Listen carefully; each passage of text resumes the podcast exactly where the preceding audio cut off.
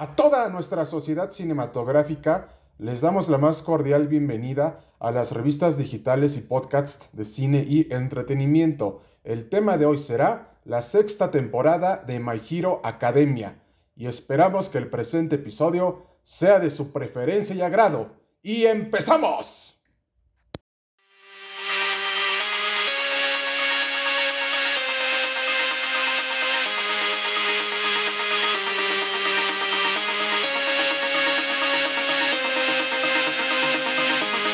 A toda nuestra sociedad cinematográfica, familia cinematográfica, foro cinematográfico y fanáticos cinematográficos, les comentamos que la sexta temporada de My Hero Academia ya está totalmente terminada y se estrenará en el servicio de streaming Crunchyroll en otoño de este año, especialmente en octubre. Y además les queremos decir que el manga ya se encuentra en sus fases finales, por lo que es cuestión de tiempo que entre el año 2023 y 2024 ya veamos tanto el manga y la serie animada de My Hero Academia totalmente terminada. Y no les vamos a espolear nada ni a revelar nada de la sexta temporada de My Hero Academia, pero sí esperen muchas sorpresas y además bastantes fatalidades del anime, así como también que será totalmente explosiva, colosal y grandiosa porque tendremos más aventuras de Deku y de la clase 1A,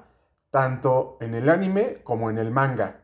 Y también les decimos, si son fanáticos de los superhéroes, esta serie de My Hero Academia de animación japonesa, al igual que One Punch Man, son para ustedes y se las recomendamos ampliamente. No sin antes decirles que las cinco temporadas de My Hero Academia ya están disponibles en Crunchyroll y esto también se relaciona con One Punch Man y que ya lo habíamos abordado en una cápsula anterior, pero les decimos que también se las recomendamos ampliamente y podrán sintonizar las dos temporadas en Netflix. Y esperamos que el presente episodio haya sido de su preferencia y agrado. Hasta pronto amigos y cuídense mucho.